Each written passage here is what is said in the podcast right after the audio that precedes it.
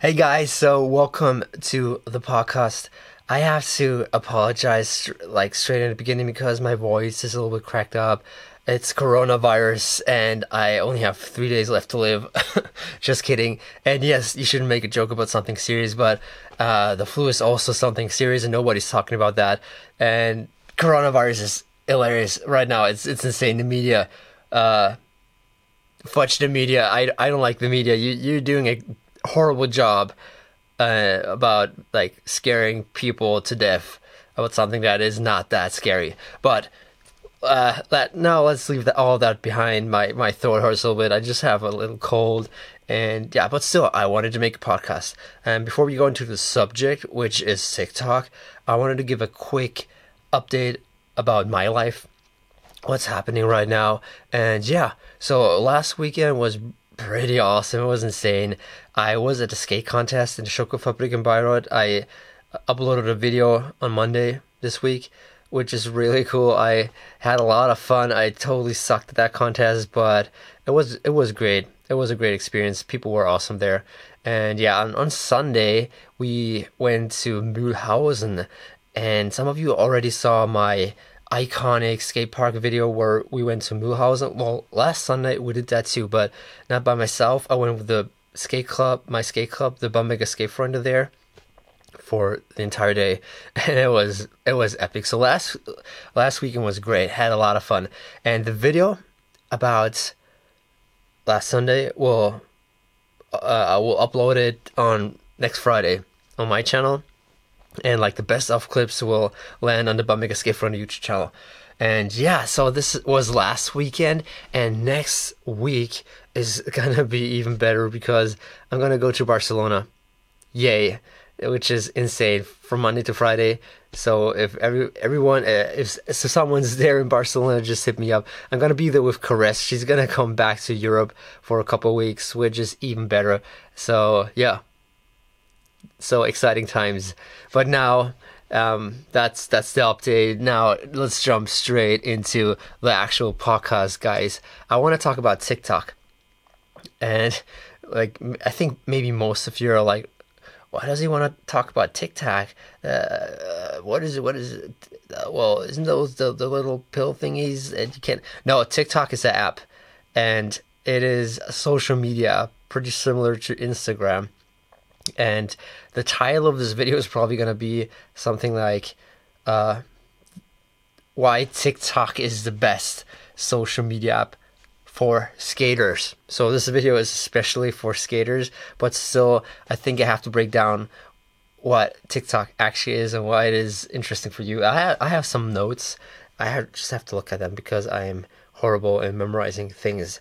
So, of course, before we have to dive into the whole social media thing, uh, we have to ask the question is it even necessary to be on social media? And is it necessary to be on social media as a skater? Uh, well, a lot of people say it destroys society and it is really bad and it makes things worse and you shouldn't do it because privacy and stuff. But um, yeah, I think that social media doesn't um, make people bad or destroys or or it's like bad for you. It's it's just like showing people how they actually are, and that's what people don't like.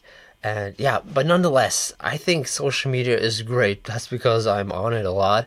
Because for the main reason, I think sharing, if if somebody does something, he's uh, involved in something and and he shares it, people benefit from it.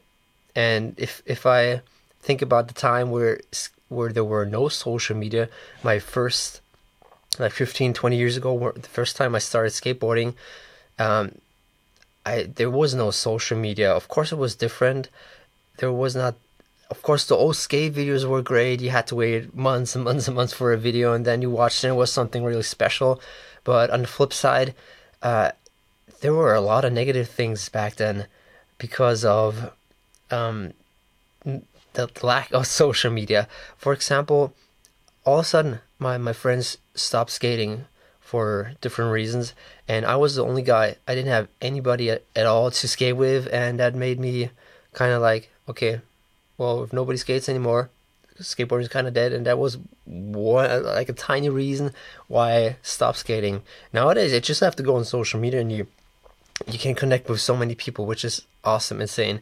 Also, when I post things on social media, because I'm like a little bit older, a lot of um, people who are my age see that I started skating again, or that I'm old older and and skateboard, and they think like, hey, if he if he can skate, then maybe I should start skating again. And I get a lot of good, like great feedback from people telling me that they saw my stuff, got inspired, and are back on the board. That's only because of social media. So for me, it's not you, you can't discuss that social media is is a bad thing. In my opinion, it's one of the best things on the world uh, if it comes to like sharing and sending out positive energy. But yeah, now that enough ranting about why you actually should be on social media, I should try to tell you what TikTok is. So TikTok is an app, same as Instagram. You can post, you have a profile, you can post stuff, people can see it, people can like it, people can comment, and yeah. But um, what is it? The now the difference between TikTok and Instagram or Facebook, for example. So the main difference on TikTok, you can only post video. You cannot post pictures or write thingies or something like on Facebook. You can only post videos. And if you go through your feed, you have the feed from people you follow and the the for you page where you you get input from everybody on the planet and TikTok decides whether you're gonna see it or not. That's that's the algorithm and yeah. So you have short videos somewhere on 15 seconds or maximum 1 minute which is similar to Instagram and yeah.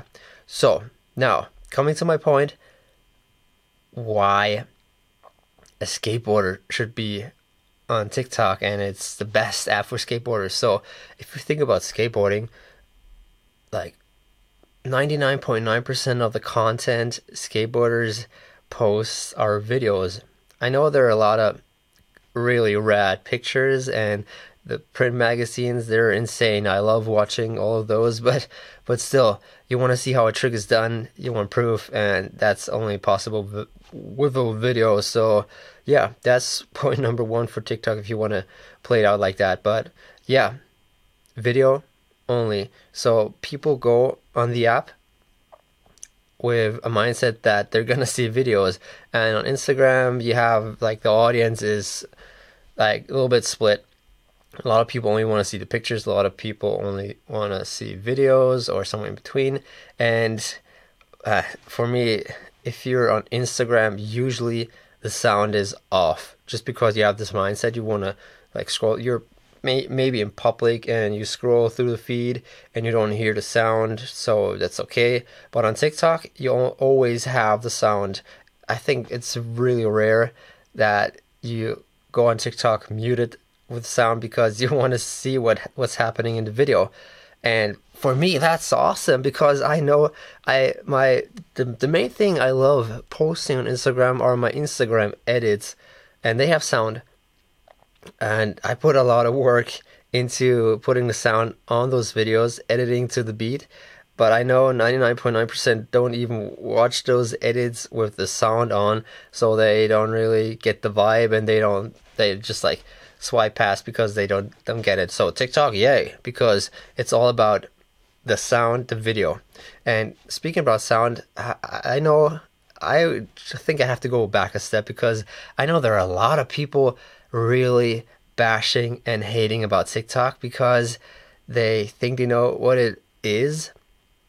Um, because it used to be a different app called Musical.ly or something, where you uh, kind of like did a karaoke to songs and lip synced or danced to songs, which is well, yeah, um, doesn't have to do a lot with skateboarding or with with Instagram, but um, like with everything, even like with Instagram apps evolve throughout time And TikTok has evolved a lot since its first days when it was called Musically, and there's a lot more than only music on it.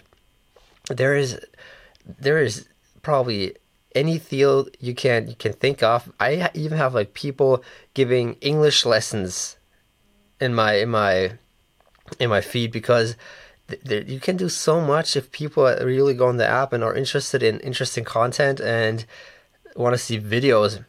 And that's that's awesome that's great.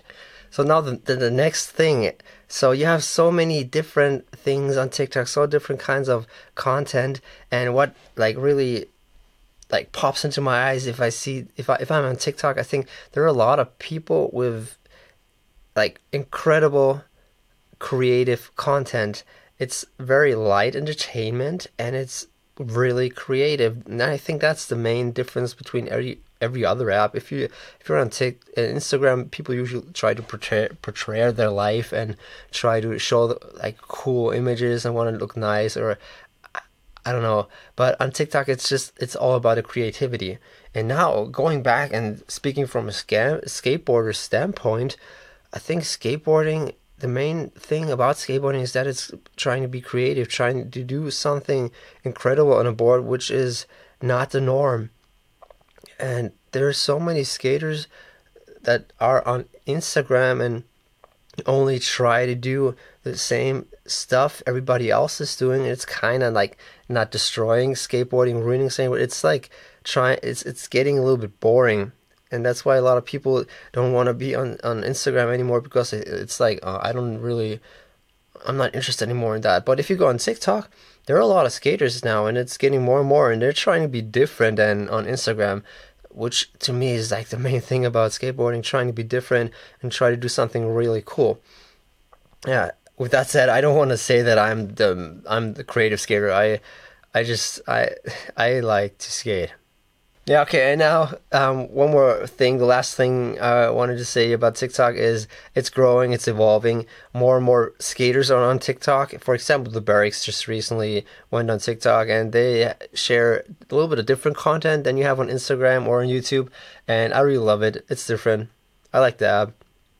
If if you feel uh, different, if you have different opinion about the app, um, please at least like spend a little bit time on the app, post some stuff, or just like watch and try to be open minded. And don't don't make opinions about things you haven't even tried out yet. That's my uh, biggest advice I can give to you. And I think it's great. I love it. Uh, but only if you're like if you have a problem, if you're addicted addicted to social media, don't go on it because it's insane. There's so much so much uh, it's gonna suck your life out of it. So if you have problems with that don't don't do it. Just like do something else or so but yeah. I think that's all i want to say. Those are my two cents about tiktok and i'm gonna wrap up the podcast.